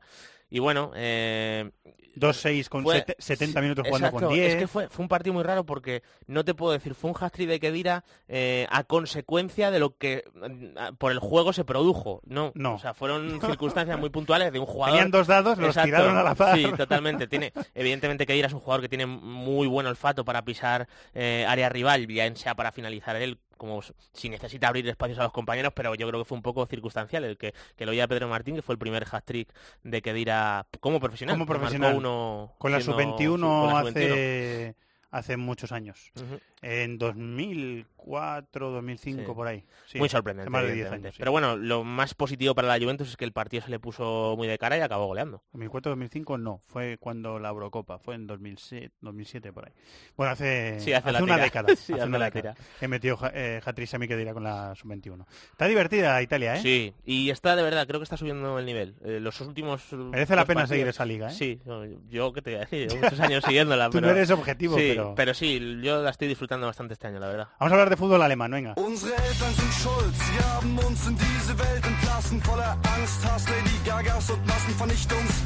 El Dortmund se ha fumado una ventaja de 5 puntos con el Bayern de Múnich y ahora el equipo que vuelve a dirigir Heikens ya puede mirar al equipo de Bosch de igual a igual en la tabla. Esta jornada el Bayern ganó 0-1 en Hamburgo con un gol de Tolisso y el Dortmund dejó ir una ventaja de dos goles para acabar empatando a dos en Frankfurt contra el Eintracht. A un punto de ambos está el Leipzig, que ganó 1-0 al Stuttgart. Además, el Leverkusen goleó 1-5 en Mönchengladbach. Ganaron Hannover y Salke. Y la jornada dejó los tres empates del domingo. 1-1 en el Friburgo Hertha y el Wolfsburgo Hoffenheim y 0-0 en el Colonia Bremen. Redacción del Mundo marca Alberto Rubio. Hola Alberto, muy buenas. Hola, muy buenas, ¿cómo estáis? He recibido un audio de WhatsApp de 21 segundos que no he podido abrir porque es que estaba grabando el programa. ¿Le doy al play y lo escuchamos o hay alguna palabrota y no se puede escuchar y es mejor que tú me lo reveles de palabra? Nada, que estaba disponible para cuando quisieras, así que aquí estoy. Vale, entonces podía reproducirlo. No se va a oír bien, así que nos, nos- nos fiamos de tu versión. Lo dejamos.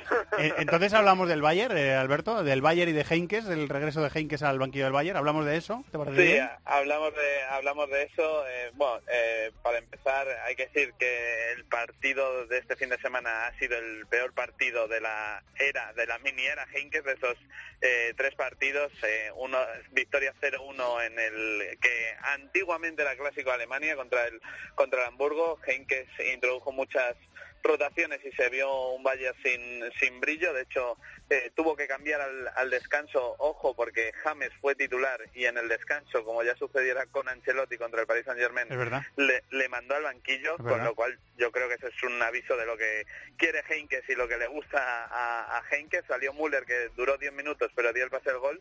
Y victoria por 0-1 contra un Hamburgo que jugó desde el minuto 39 con uno menos por la expulsión de, de Jun. Pero bueno, yo creo que lo que quería Heinkes, que era que se viera actitud en este equipo, porque eh, al final la actitud el Bayern siempre la, la tiene, se va viendo poquito a poco.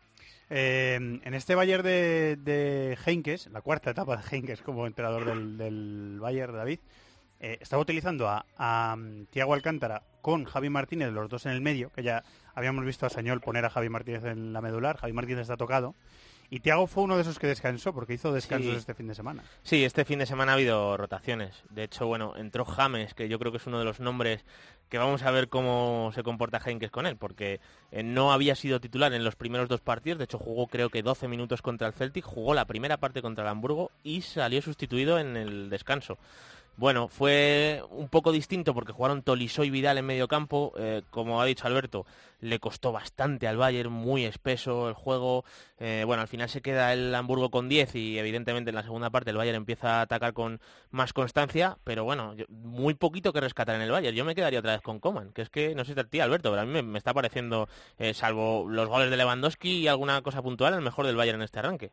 Sí, yo, eh, como te apunta David, creo que al margen de los goles de Lewandowski, Coman ya con Ancelotti, incluso saliendo de revulsivo, era lo, me- lo mejor del Bayern, pero a destacar del Y, planteamiento y- del... perdón, Alberto, Sí, y, no, no. per- y perdió el sitio de titular. Sí. O sea, era de lo Sí. mejor del Bayern y perdió el sitio de titular porque, porque Por los galones. Robben y. Riveri dijeron, eh, que, que estamos nosotros aquí. y yo creo que, que eso, pues las pocas apariciones que tenía Coman fueron una de las cosas que mosquearon a, a Robben y a Riveri y, planearon esa revuelta no contra contra Ancelotti, pero eh, incidiendo un poco en, en lo que ha sido el Bayern de Henkes, ha sido un Bayern que está atacando mucho por, por bandas, donde los laterales están cobrando una importancia vital, y el Hamburgo eso lo supo leer muy bien, planteó defensa de, de tres, reforzó los laterales con dos, dos carrileros para, eh, digamos, redoblar las marcas sobre laterales y extremos del, del Bayern, y el Bayern lo pasó, lo pasó muy mal, sin espacios, sin eh, eh, gente para, para desbordar. eh, en el primer tiempo, co- 11 contra 11, no generaron ni una ocasión sola de peligro y luego ya la segunda parte con- contra 10 y sobre todo cuando salió Tiago, que yo creo que mejoró la circulación por dentro del, del Bayern, ya fue otra cosa, hubo dos remates a los palos, uno de Tiago y otro de, de Hummels en un eh, saque de córner del propio Tiago. Pero bueno, yo creo que lo importante es incidir en, en eso, en que este Bayern, sin jugar eh, de lujo todavía, ha mejorado en, en la actitud que tenían, sobre todo con respecto de Ancelotti ahora con Henkes. No vimos a ningún español de inicio contra el contra el Hamburgo.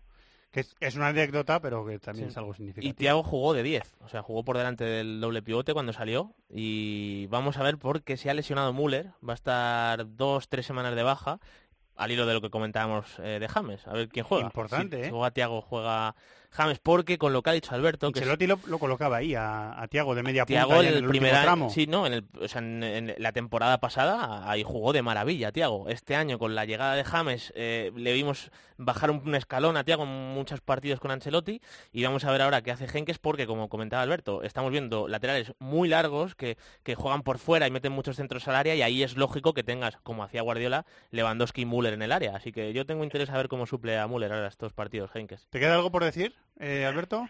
Sí, que muy mal el Dortmund, que eh, había iniciado la temporada de forma espectacular, firmando el mejor inicio de, su historia y en dos partidos ha perdido esa renta de cinco puntos, ahora es líder, pero empatado ya a puntos con el con el Bayern y haciendo cosas eh, bastante raras Peter Bosch que alineó, también es cierto, en parte por culpa de las lesiones, pero alineó de inicio a Subotic, que llevaba sin jugar de titular con el Borussia desde marzo de 2016, Bartra volvió a ser lateral derecho, como ya fuera ante el ante el Apoel y perdió una renta de, de 0-2 y pudo ser aún, aún peor porque para mí el, el mejor del Dortmund en el partido fue Roman Burki.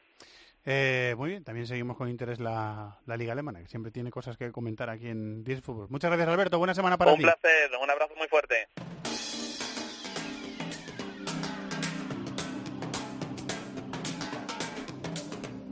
El rincón del fútbol internacional en Cope. This is Fútbol.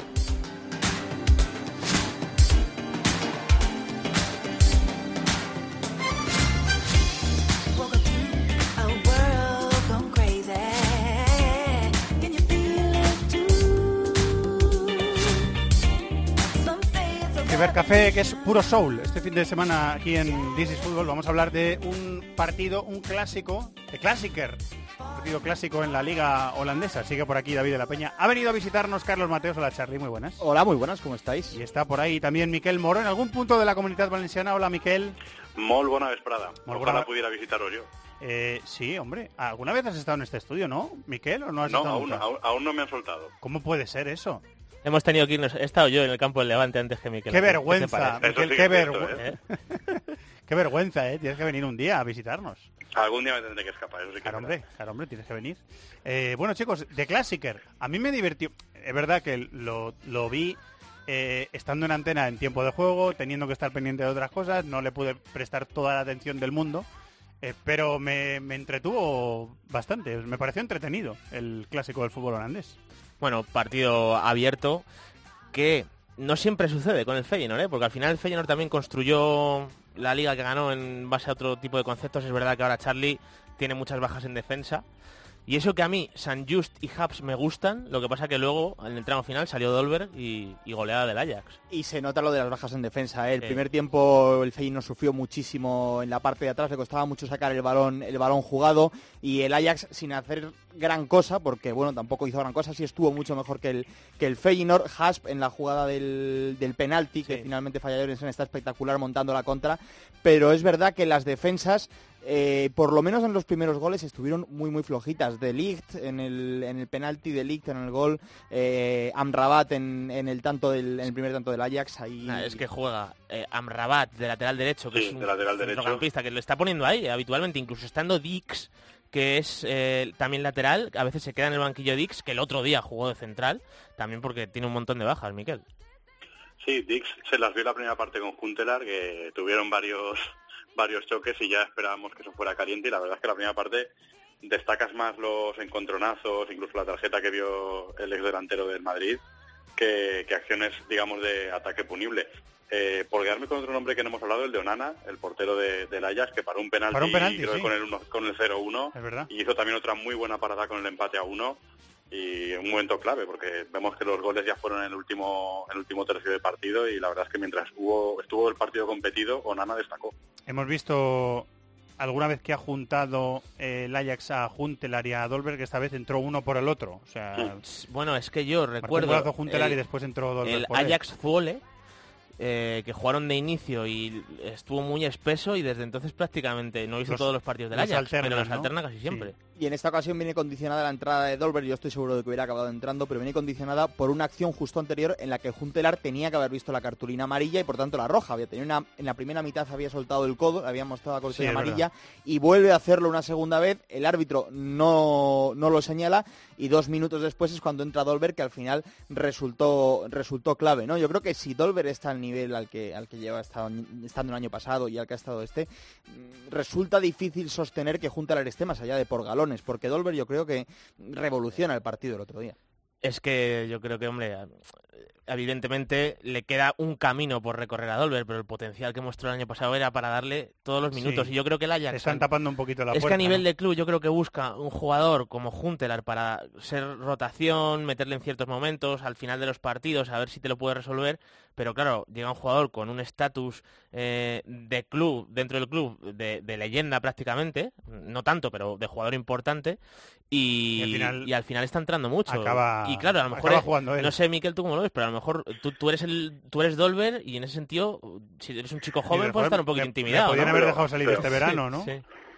No, pero fijaos que, que hace unas semanas estuvimos hablando de si era compatible jugar con dos nueves tan nueves en este en el Ajax y en el fútbol holandés y que de momento no, no encontraba la tecla, pero los minutos que jugó Dolberg en, en este partido, si veis los dos goles sobre todo, siempre arrancando desde la banda y tirando desmarques hacia adentro y desde luego ofreció algo que era todo lo contrario a lo que estaba ofreciendo Jantelar hasta, hasta ese momento, que era digamos un nueve más referencial y de desgaste mucho de centrales. La verdad es que la jugada le salió perfecta y sobre todo porque Dolberg eh, hizo un fútbol mucho más diferente a lo que estábamos acostumbrados a verle en los partidos que ha brillado. Una alternativa, es verdad que cuando han jugado juntos, yo por lo menos lo que eh, les he visto ha jugado con dos extremos, a lo mejor manteniendo los tres en medio campo, poniendo a Dolber de falso delantero, o sea, falso extremo, perdón, partiendo de una banda, ahí igual puede encontrar sitio. Yo, la jugada del primer gol de Dolberg es para verla, porque merece la pena. Él es el que inicia, el que está al borde del área. Y si os dais cuenta, eh, el Ajax ataca por banda izquierda con la subida de Neres, que hizo un partido espectacular y dejó tres asistencias. Y Dolberg, que va pegado a su marcador, se queda detrás de la jugada. El jugador, que en este caso era el dorsal número 17, no recuerdo exactamente quién, creía que lo tenía controlado, pero no era así, le saca a los 2, 3, 4 metros y con un cambio de ritmo espectacular va a posición de remate. O sea, es un movimiento muy bueno el que hace Dolber, que además no solo dejó el movimiento del gol, jugó muy bien de espaldas, eh, estuvo, estuvo móvil también en, en ataque. Yo creo que al final aporta más de lo que aporta Untelar.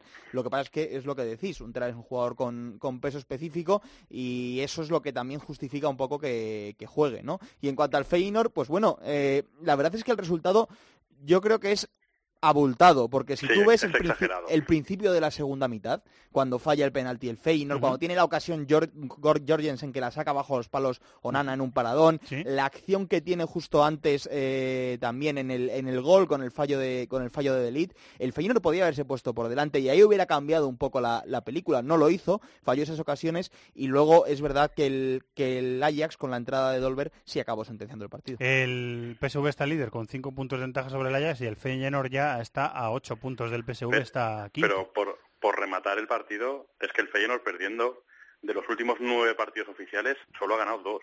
Sí, O sea, sí. hablo de todas las Ah, competiciones que la verdad es que Ahí iba, si... es un dato demoledor. Claro, es que el Feyenoord tiene además competición europea y los otros dos no. Si veis que queda muchísimo, También pero... ha estado lesionado Jorgensen en ese tramo, ha estado lesionado que, bueno, el otro día falló un penalti, pero yo creo que en el momento en el que recupere eh, forma y continuidad, el Feyenoord tiene que ganar los partidos solo por tenerle en el campo. Yo creo que está acusando un poco lo que decís, la, la Liga de Campeones, y la baja un jugador muy importante, como es Quid, ¿no? Yo creo que falta alguien que tenga ese carácter que tire del equipo, porque yo no me imagino a nadie eh, discutiendo a Quid el compromiso, ¿no? Es decir, a lo mejor si Quid te da una voz, tú asientes con la cabeza y sigues, ¿no? Pero eso no pasa. Y yo veía el otro día a Quid en, en la grada la y grada decía, falta carácter aquí, ¿no? Falta un jugador que tire del, del Feyenoord, que yo creo que no lo tiene, o por lo menos yo no lo vi contra el Ajax. Remata, Miquel, que nos vamos. No, poco, poco más que decir. Un partido que tuvo una primera parte algo bronca y luego una donde hubo quizás más goles que o, o- goles mal, malamente repartidos, por decirlo rápido y mal, que, que la verdad es que no refleja la diferencia que hubo, que hubo en el terreno de juego entre los dos equipos. Eh, muy bien, gracias Miquel.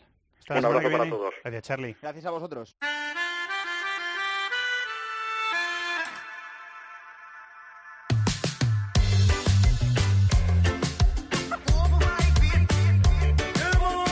Estás escuchando This is Football en Cope.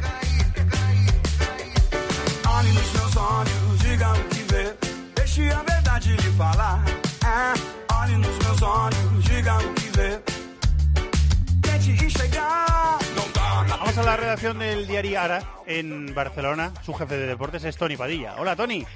¿Qué tal, Fernando? ¿Has visto que dos grandes partidos ha habido en el este de Europa? Bueno, uno un poquito más abajo, otro un poquito más arriba. Este, este fin de semana tuvimos un Olympiacos Pauk que es lo de siempre. Yo ya lo considero una tradición. Yo vo- voy a las fotos y a, y a las noticias de los medios griegos porque en la previa de estos partidos siempre hay noticias. O sea, lamentablemente, claro. Sí, son- partidos de, máxima tensión, ¿no? Yo creo que, Grecia tiene diferentes problemas en su fútbol. Uno, uno es la corrupción, la presencia de, de dirigentes, ya sea dentro de los clubes o dentro de las federaciones, que no ayudan mucho a pensar que, que sea un fútbol que ande limpio. Y luego ese, ese exceso de pasión, eh, que cualquier exceso de pasión en cualquier momento en la vida puede convertirse en algo malo, ¿no? Y eso también provoca pues que hayan partidos con, con, con violencia, con incidentes. Y el PAOK Olympiacos los últimos, los últimos años se han convertido en un partido que pese que no es no son no son los principales derbis de ninguno de los dos equipos como el PAOK estos últimos años ha conseguido soñar con ganar el que sería su primer título de liga desde 1985 le ha dado muchísima muchísima tensión a este duelo no recordemos esa vez que Olympiacos jugó en Salónica en el campo del PAOK y se encontró con pescados muertos en el banquillo de los jugadores. no, o sea, hasta, hasta este punto llegan, ¿no? Eh, era un partido muy interesante porque algunos datos, para poner un poquito en contexto uh, de qué va esto, eh, el, el Olympiacos ha ganado 18 de las últimas 20 ligas. Es muy, es muy bestia. Y las dos ligas estas que no ganó, las ganó siempre Panathinaikos. Eh, por tanto, desde 1994 no gana la liga un equipo que no sea Olympiacos o Panathinaikos. Y el PAOK no la gana desde el 85. O sea, que, que la tiranía de Olympiacos es total. Y este año empezó muy mal el equipo de Takis Lemonis. Había perdido cuatro partidos de liga, una cosa nunca vista. Y recibía a PAOK con la obligación de, de- de ganar como fuera, ¿no? Lo- lo- lo- por tanto, el partido era de una tensión total. Eso eh, nos ha generado un escenario muy muy curioso que es eh, casi nunca visto, que es una liga griega, griega emocionante. Y finalmente ganó Olympiacos 1-0, salvó la papeleta y luego un ataque de Mones con un gol de Björn Rangels en el segundo tiempo y por tanto derrotó al PAOK entrenado por un viejo conocido, Razvan Luchescu, el hijo de Mircea Luchescu, Ah, es que es buen entrenador. No tan bueno como el padre, pero Razvan Luchescu recordemos que es un muy buen entrenador y pese a la derrota del PAOK líder en espera de lo que pase este, este lunes en un ah, AEK de Atenas Atromitos.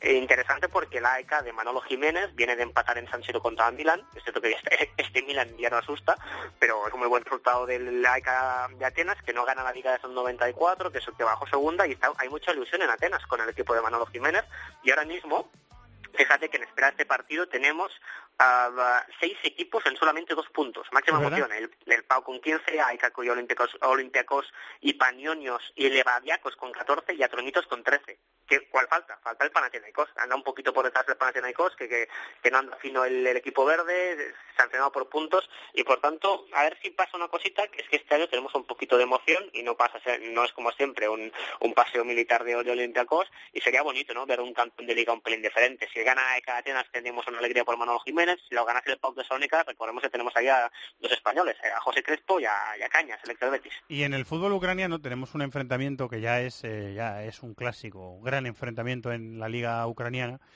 entre gran enfrentamiento deportivo, por supuesto, entre el Shakhtar Donetsk y el y el Dinamo de Kiev. eh, que hubo un Dinamo de Kiev Shakhtar Donetsk este fin de semana y qué tal fue? ¿Cómo fue? Pues bueno, pues faltó, le faltaron los goles, acabó 0-0, ¿no? Y eso, eso de alguna forma reafirma sobre todo al Shakhtar a los a los mineros, el equipo de Paulo Fonseca, que lidera la tabla con 32 puntos, el Dinamo de Kiev anda por detrás con 25 puntos, Lo- o sea, mm, está a 7 puntos.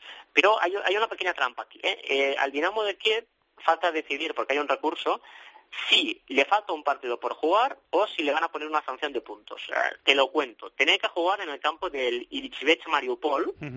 Mariupol es, es un puerto al sur de Ucrania, puerto al sur, al este, eh, cerca de Crimea, en el Mar Negro. Es la ciudad donde se está jugando fútbol de primera más cercana a las zonas donde hay conflicto bélico. Recordemos, obviamente, lo que siempre comentamos, que Sí. en las autoproclamadas repúblicas populares de, de, de Donetsk y de Luhansk ah, hay violencia, hay incidentes armados, hay muertos, es zona bélica, esas zonas han, se han autoproclamado independientes, no lo controla el gobierno de Kiev, por tanto ahí no se puede jugar. Por eso ni Zoria Luhansk, ni Shakhtar Donetsk, ni Metalurg Donetsk pueden jugar en casa y juegan en otras ciudades. La ciudad más cercana a la zona en conflicto, donde sí se juega fútbol, es Mariupol, pero en ocasiones hay, hay- hay inestabilidad en esta zona. Entonces, el Dinamo de Kiev se negó a jugar en Mariupol porque se habían producido unos incidentes, eh, pidió a la federación que buscara un terreno neutral, la federación se negó, por tanto, el día del partido el Dinamo de Kiev no voló a Mariupol, no jugó contra el Izvech, Ah, la federación dijo que le iba a poner una sanción por no, no- no presentarse, que se iba a estudiar si simplemente se daba ganador al Mariupol por 3 a 0 o si incluso se ponía una sanción al, al Dinamo de Kiev. Y luego eh, el, el club eh, capitalino presentó un recurso. Recordemos que detrás del Dinamo de Kiev están los hermanos Surtis, que son dos hermanos muy, muy poderosos. Uno de ellos ha, ha presidido la federación y el tema está ahí, está ahí y por eso esa distancia de siete puntos ah, entre, entre, los, eh, entre los dos eh, equipos en esperar si, si, si se computa como derrota o qué pasa con este partido. no Igualmente el Shakhtar el equipo de, de Pablo Fonseca, tiene muy buena pinta. Ya le ganó el Nápoles, por ejemplo. Es cierto que el otro día tuvo un, eh, suf- sufrió más con, con, con Feyenoord. Pero bueno, a ver qué, qué pasa. Si siguen mandando los mineros, este equipo que, que pese a estar exiliado eh, de forma interna, de momento sigue consiguiendo ganar de las ligas al Dinamo de Kiev. Eh, muy bien, pues lo, lo veremos. De momento destacado el Shakhtar y a ver qué pasa con ese con ese resultado, con ese partido que no jugó- eh, quiso jugar el Dinamo en Mariupol. Muchas gracias, Tony. Un abrazo.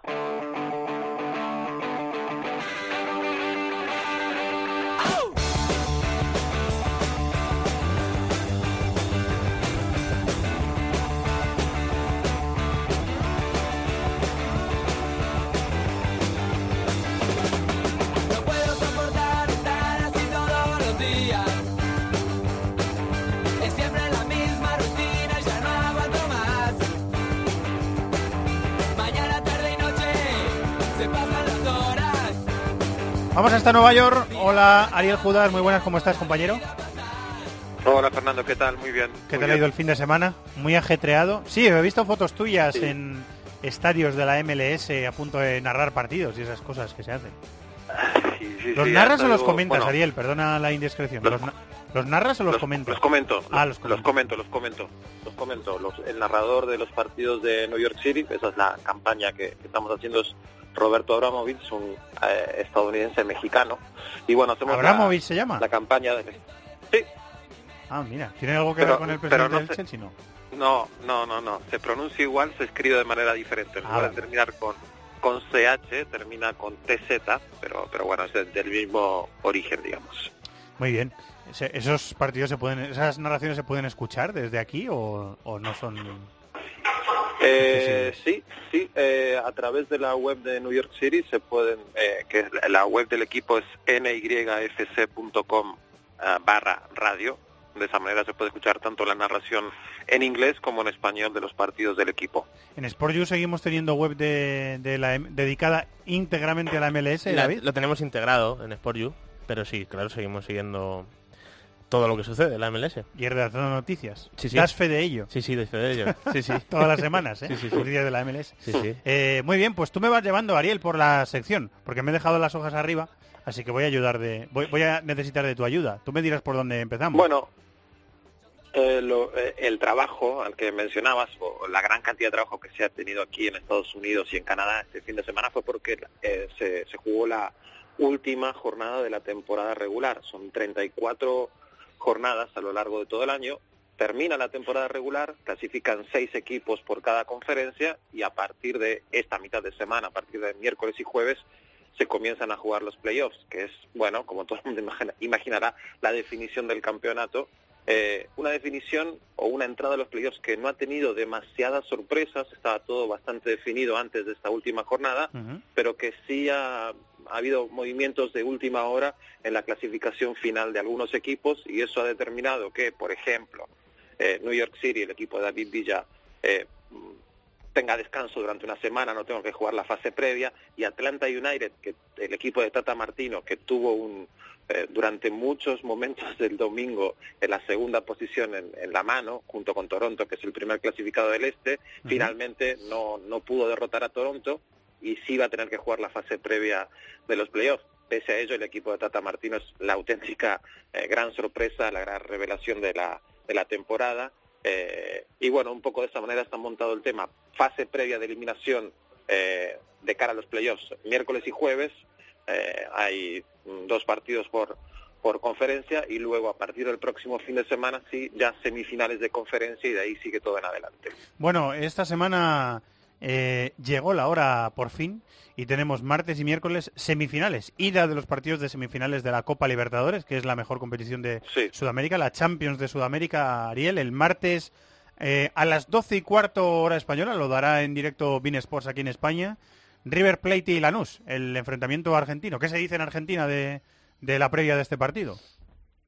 Bueno, se habla mucho, se habla de que River tiene un plantel suficiente como para poder llegar a la final sin demasiados problemas, pero Lanús es realmente un buen equipo y lo es no desde ahora, sino ya desde hace eh, algunos algunos años, cuatro o cinco años ya, que, que el equipo Granate está en las primeras posiciones casi siempre en el fútbol argentino y sí, va a ser una un escollo, creo yo, de calidad duro para River Plate de cara a ese objetivo de estar en la final y de, ¿por qué no?, ir a jugar el, el Mundial de Clubes también, que es el gran objetivo de, de la directiva y del equipo millonario ahora mismo. Este partido y esta instancia de Copa Libertadores es importante además porque va a ser la primera oportunidad en la que se va a usar de manera oficial el VAR en el fútbol sudamericano. Anda. O sea que también hay mucho hay mucho ruido con eso allí.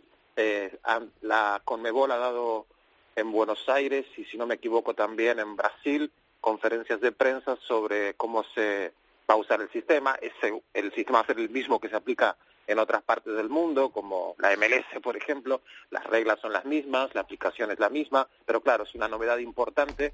Eh, y sí, la Libertadores incorpora esa tecnología ya, ahora para las semifinales, y se supone que el año que viene será ya para toda la, la Copa Libertadores. O sea que, bueno, es un estreno importante y que en estas primeras fases de uso a lo mejor puede generar algún tipo de polémica, ya veremos. Hay mucha expectativa con eso, sobre todo del lado argentino. Eh, ha generado una, una reacción este, muy explosiva, eh, tanto por interés como por críticas o cuestionamientos o dudas sobre cómo funcionará finalmente el sistema de parte de muchos medios argentinos.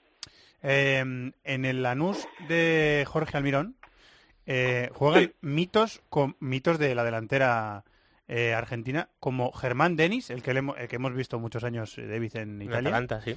y, y Pepe San, que es otro mito. Eh, ¿Están Sí. jugando los dos juntos o, o no? Eh, van alternando, sí, tienen momentos en los que juegan todos juntos. San, no olvidemos que es un jugador que salió originalmente hace ya muchísimos años de River, nunca terminó de funcionar de todo, de todo bien en River, pero en Lanús es un auténtico ídolo, es una auténtica figura eh, importantísima dentro de, de- del plantel de Lanús y de la historia de ese equipo también. O sea, de- es un jugador que recorre varios periodos, varias épocas de, del equipo de Lanús y bueno, en sus últimos momentos ya seguramente como profesional está en, en este momento tan importante para el equipo que es jugar una semifinal de Copa Libertadores. No olvidemos que Lanús es un equipo de barrio fundamentalmente que futbolísticamente ha crecido muchísimo, que ha generado muy buenos equipos y muy buenos jugadores, pero no deja de ser eso, un equipo de barrio con toda la filosofía y el tipo de afición que puede tener un equipo de ese tipo. Es este, bueno, una, muy buena historia la de Lanús.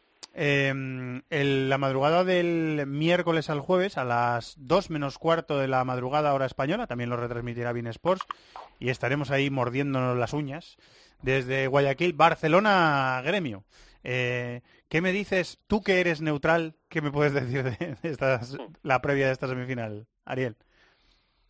Bueno, yo creo que Gremio no debería tener problemas en, en superar, creo que es el gran candidato, así como River probablemente lo sea en el emparejamiento argentino. Creo que el- la final que, que más o menos todo el mundo está esperando es esa, un Gremio contra River.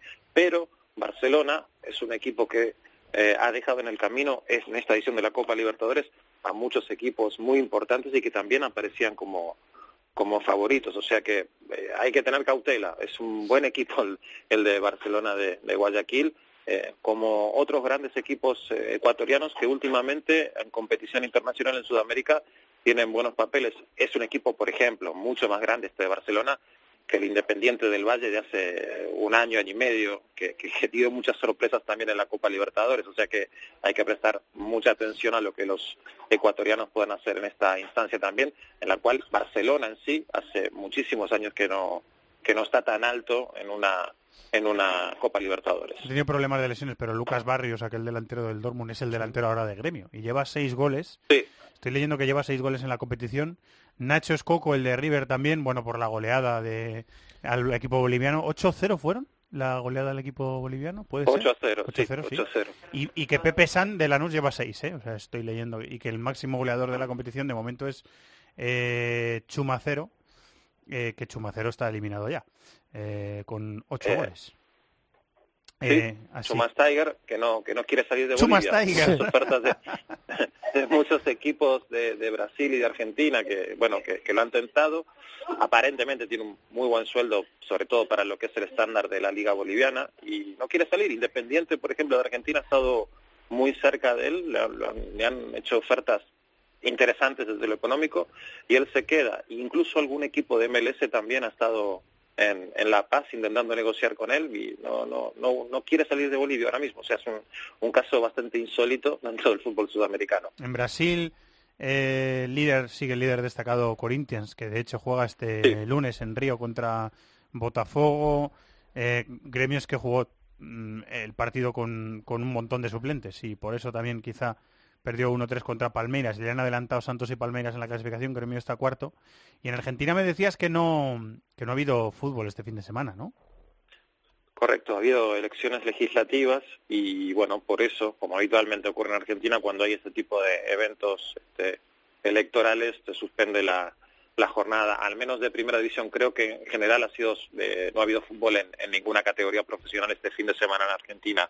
Eh, una cosa sobre Brasil, que también lo podemos conectar con MLS, eh, no sé si eso, esto ha trascendido en Europa de alguna manera, supongo que sí, pero Kaká eh, no ha renovado con el equipo de Orlando City y aparentemente irá a, a Brasil para jugar una última temporada en el Anda. Sao Paulo, o sea que puede ser una una noticia importante. No olvidemos que Kaká era hasta nada, hasta ayer, que terminó la participación de Orlando en la temporada regular, el jugador mejor remunerado de toda la MLS, alrededor de 7.250.000 dólares por, por año, era el sueldo oficial del brasileño. Y él no lo ha dicho de manera expresa, pero eh, su entorno ha dado a entender que lo que él está buscando es eso, volver a Brasil para jugar un año más y retirarse. Eh, Muy bien, pues veremos eh, si hay regreso de, de Kaká al fútbol brasileño, al club del que salió para, para venir al Milan Sí, hace como- ya muchos como años. Que ah, volvió este temporada, bueno, está cedido por, por el sí, está en, en Sao Paulo. Es verdad, vamos a ver si hay regreso o no hay regreso. Muy bien, Ariel, pues la semana que viene lo contamos. Muchas gracias, compañero. Un abrazo, muchas gracias. Gracias, David, eh, hasta la semana que viene. Un abrazo. Y llega Chato. Hola, Chato, ¿cómo estás? Hola, señor director. Muy bien. Ha quedado completito al final el programa. Muy bien, ¿eh? me ha gustado mucho lo de nuestro amigo Pedro Acevedo contando lo de Casillas. Su opinión sobre Casillas, me ha gustado. Sí, ha estado interesante. Vamos a ver qué pasa con el caso Casillas de aquí a lo que termine la, la temporada. A ver si sigue siendo suplente de José Sá. Casillas siempre da juego. Eh, sí, desde luego. ¿Qué, mm, qué música me traes? este Pues mira, podemos este- escucharla ya directamente, cuando quiera Javi. Uy, mira qué sonrisa Sí, pone. que te voy a contar una cosa. Entonces, Brian Adams. Ahí está. Brian Esto fue la sintonía de mi programa de radio en Onda Mayor, que fue la, la que- bueno, sigue siendo la radio la radio del Colegio Mayor Chaminade, donde yo empecé a hacer radio, mi primera radio, y esta era la sintonía de mi programa, que se llamaba, eh, ya no me acuerdo cómo se llamaba, es decir, tiempo de juego, ¿no? Sí. La copié, ¿te imaginas? ¿O me copiaron ellos a mí? No, el larguero tampoco es, cachondo. Pues, Eh, Play se llamaba, no, espérate, que me, me van a matar mis compañeros y mis amigos, pero no me acuerdo. Bueno, Hace ya tanto tiempo que no me acuerdo. un Saque de esquina. Se llamaba Saque de esquina el programa y retransmitíamos la Champions. Pues por eso, por eso he traído esta sintonía, para recordarte esa buena época tuya de comienzo. Te voy a contar otra cosa. ¿Sabes cómo retransmitíamos la Champions? Cogíamos dos televisores. En aquel momento, claro, eran dos televisores grandes. y empalmábamos un cable desde la sala de televisión hasta la sala de radio para poder ver dos partidos a la vez y retransmitirlos. Y, y de fondo Eso la hacíamos. y de fondo el FIFA, ¿no? El ambiente del FIFA, de los partiditos. No me acuerdo cómo hacíamos con lo del ambiente, Yo pero estuve en una radio en la que sí que se hacía. Eso. No del nombre de la radio, por si acaso. No, vaya, no vaya a ser que la radio dentro de poco desaparezca. Creo que desapareció. ¿Eh? no ah, ya desapareció. Entonces lo puedes dar. No, no lo des por si acaso. No, no, no. Muy no, bien, qué, nostalgia. Me has traído una música nostálgica sin saberlo. Me alegro Pues que no te sabías. guste, que sí lo sabía, tonto. Saque de Que- esquina, que sí ¿no? lo mayor, sabía. Te voy a empezar la agenda diciendo Sí, por que favor. ha jugado la selección española femenina 0-6, ha ganado a Israel en su pri- primer partido de fase de clasificación para el Mundial 2019 que se jugará en Francia. Pues paliza de España en ese primer partido. En Inglaterra hay octavo de final de la Copa de la Liga entre semana. Te destaco sobre todo el martes el Arsenal Norwich, Swansea United y el City Wolverhampton. El miércoles, sobre todo, destaca el Chelsea Everton, ya sin Kuman, a las 9 menos cuarto. Y a las 9 de la noche, Tottenham West Ham.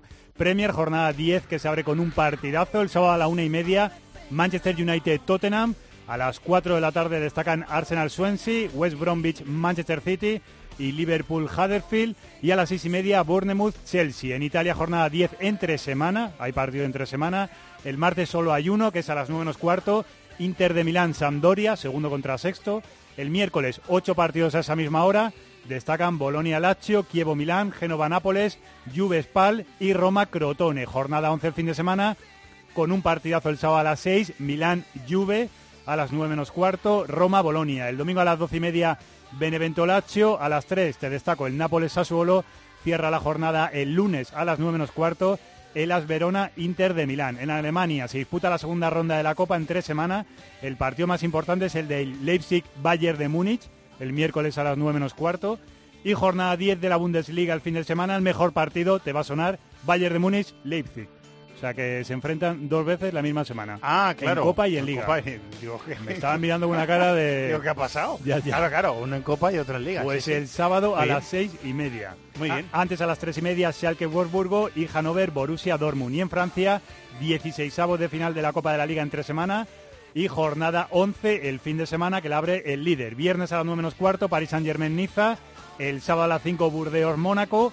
A las 8, Dijon Nantes. Para el domingo queda a las 3 de la tarde el Olympique de Lyon Metz. Y a las 9 cierra esa jornada el Lille Olympique de Marsella. Muy bien, gracias, Chato. De nada, adiós.